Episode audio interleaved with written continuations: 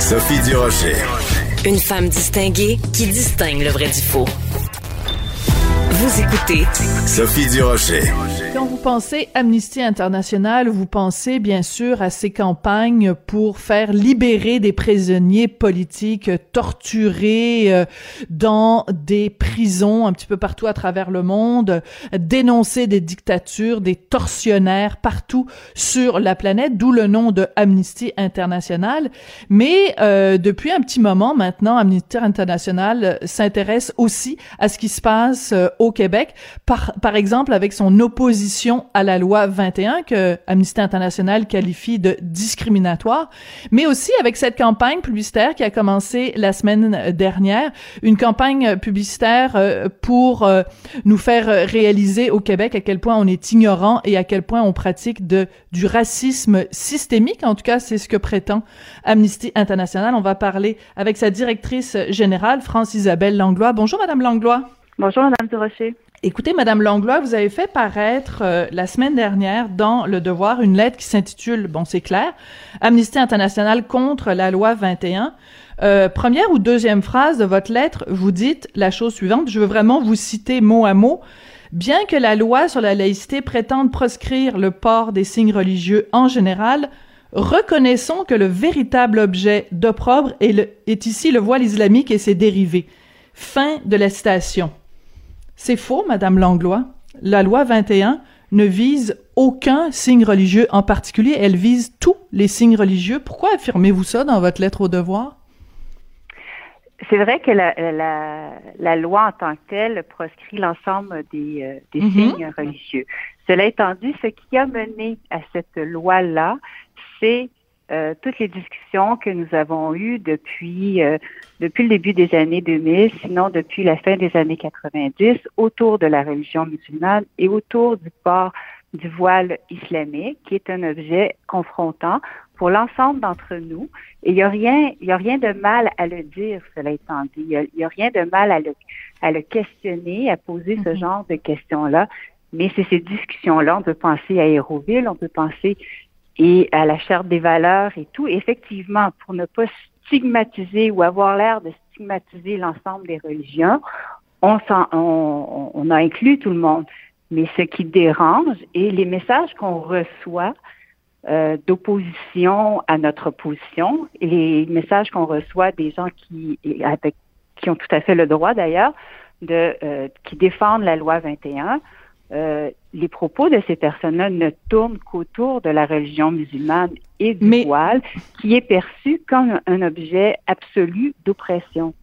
Mais, mais c'est parce que vous faites une affirmation qui est fausse dans votre lettre, Madame euh, Langlois. Vous dites reconnaissons que le véritable objet d'opprobre est ici le voile islamique. Ben vous dites ça comme si c'était une évidence et le fait que des gens euh, vous dites en fait que ce qui est à l'origine de la loi 21 ou la réaction des gens à la loi 21, mais vous faites un amalgame avec ce qu'il y a dans la loi 21.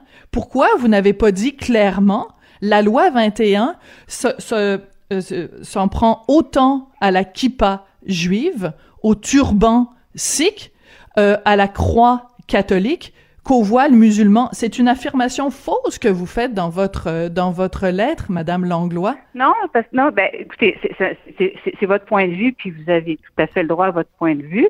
Euh, mais c'est pas une question de point de vue, c'est la question de savoir ce qu'il y a dans la loi 21 ou pas. Est-ce que dans la loi 21, on vise spécifiquement le voile islamique, oui ou non, Madame Langlois? On, vise l'ensemble des signes religieux, mais il y a des articles qui ne concernent que le, le, le voile. Oui. Et ce que je dis, est-ce que le sens de, de ma phrase, ce que je dis, c'est que ce qui a mené là, ce qui nous dérange, c'est la religion musulmane et c'est le voile islamique. Ce qui dérange le plus la population, ce qui est le plus difficile à accepter pour nous, c'est le voile islamique. Et on a le droit de le dire et à partir du moment où on le dit, on peut en débattre et on peut en discuter. Madame Langlois, vous connaissez l'expression? Vous connaissez l'expression quand on veut tuer son chien, on dit qu'il a la rage. Quand on veut s'opposer à la loi 21, on fait dire à la loi 21 des choses qui ne sont pas dans la loi 21. Par exemple, un peu plus loin dans votre texte, vous dites La loi 21 euh, ne fait qu'accentuer le risque que des femmes soient isolées dans la sphère privée parce qu'elles ne peuvent plus enseigner ou exercer une profession dite en autorité. Vous dites que la loi 21 ne, à, cause de la loi 21, des femmes ne peuvent plus enseigner. Encore une fois, Madame Langlois, c'est faux. La loi 21 n'empêche personne de travailler. La loi 21 demande aux gens, dans l'exercice de leur travail, de renoncer à leurs signes religieux. Donc, quand vous dites que la loi 21 empêche les femmes d'enseigner, encore une fois, désolé de vous le dire avec tout le respect, c'est une fausseté. Alors, je vais vous faire valoir mon point de vue. Allez-y. Vous me laissez parler. Donc, alors, si on part du principe que certaines femmes, ça se peut, peuvent être obligées d'une façon ou d'une autre dans leur sphère privée de porter le voile, elles ne pourront pas continuer à enseigner et enlever le voile. Et à partir de, ce moment-là, elles sont mises devant un choix qui est celui de se retirer du marché du travail et donc d'être recluse à la maison. Si on part du principe qui est avancé par plusieurs qui défendent la loi 21, du fait que les femmes qui portent le voile le portent nécessairement sous oppression. Bon, je vous ai laissé terminer. oui. je suis obligée dans mon entourage de porter le voile et que si j'enlève le voile, je vais être bannie de ma communauté et qu'il y a une loi qui m'empêche de travailler en portant le voile, à ce moment-là, je suis mise devant un choix qui est impossible, mais je n'aurai d'autre choix que de me retirer du milieu du travail. Mais en tant qu'Amnesty International, vous devriez... personnes-là dans notre société, mhm. dans notre environnement, et de continuer à avoir un dialogue avec ces personnes. Mais au lieu de dénoncer une loi qui dit vous devez enlever votre signe religieux au travail, ne devriez-vous pas plutôt dénoncer la communauté qui force une femme à choisir entre son travail et, et, son voile, mais vous le faites pas avec la même énergie que vous le faites à dénoncer ah, cette loi-là. C'est comme une, vous avez comme inversé le fardeau de la preuve. Non, non, d'une, non, d'une part, c'est pas vrai parce qu'on mène beaucoup de campagnes sur. En fait, ce qu'on, ce qu'on défend, c'est le libre choix des femmes. Alors, d'une part, et, euh, et encore une fois, nous, notre mission, c'est la mise en œuvre des droits de la personne tels que définis par les outils internationaux. Les outils internationaux limitent les droits, notamment le droit à l'expression religieuse, sous certains critères. Et ce qu'on dit, c'est que la loi 21 ne répond pas à ces critères-là. Et de facto, elle brime la liberté de conscience et la liberté d'expression religieuse d'une religion de ces personnes-là qui portent des signes religieux qu'on ne veut pas voir. Hmm. Donc, ça, selon le droit international, la loi, elle est, elle est discriminatoire, elle ne répond, répond pas aux obligations. Par ailleurs, les États, dont l'État québécois, ont l'obligation de veiller à ce que personne, et donc aucune femme, musulmane ou autre, soit contrainte de porter ou de ne pas porter un quelconque attribut.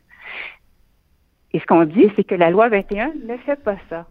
Oui, Elle n'est pas en train de s'assurer que mm-hmm. les femmes au Québec de confession musulmane, par exemple, ou d'une autre confession, ne sont pas en train de subir, subir une quelconque oppression ou une, une, quelconque pression. Elle ne veille pas à ça. Elle ne fait que interdire et donc elle ne fait que limiter les choix qui s'offrent aux femmes sans, sans les habiliter à faire leur propre choix bon, et assurer leur propre choix.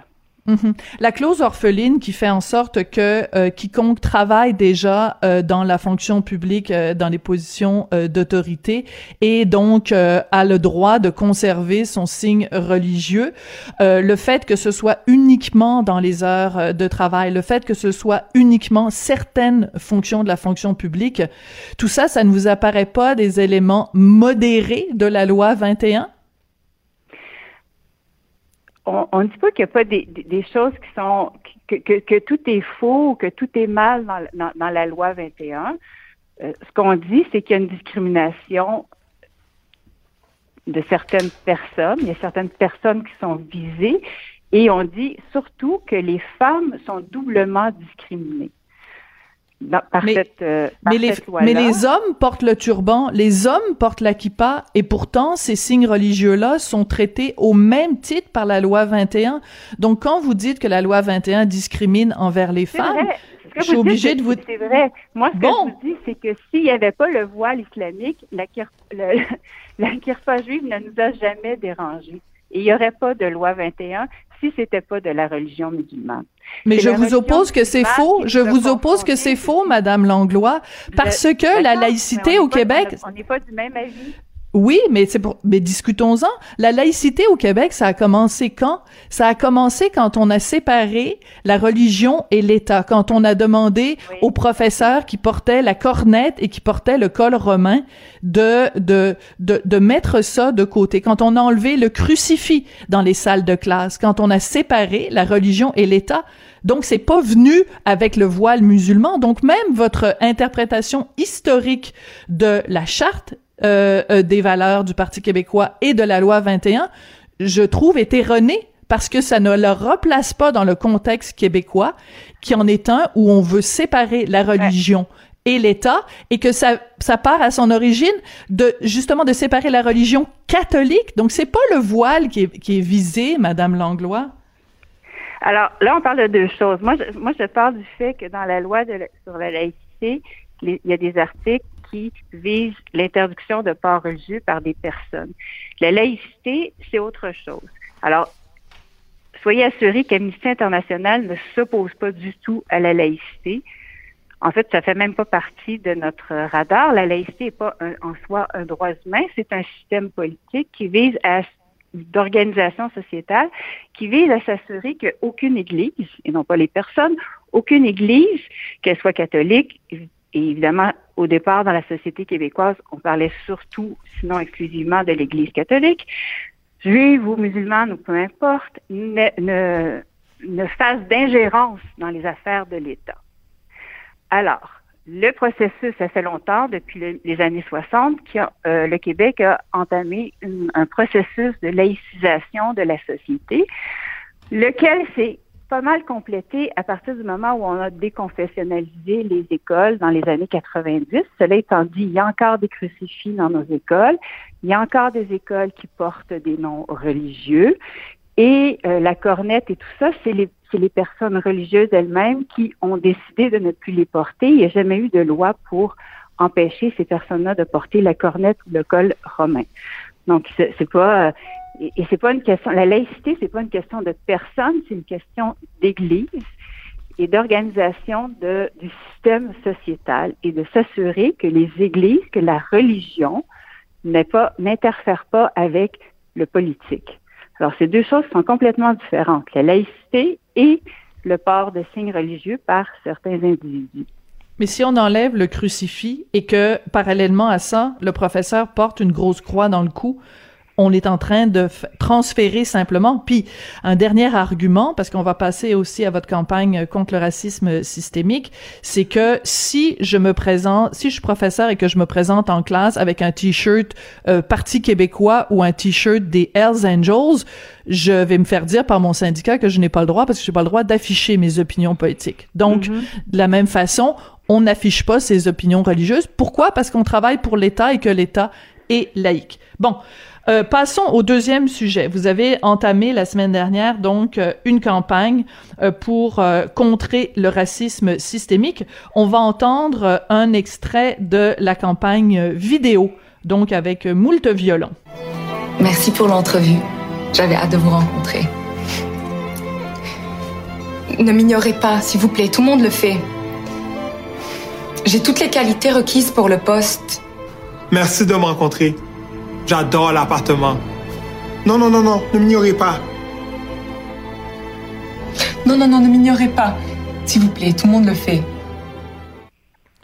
Ne m'ignorez pas, tout le monde le fait. Êtes-vous en train de dire que tout le monde au Québec fait de la, du racisme systémique, Madame Langlois, avec cette campagne?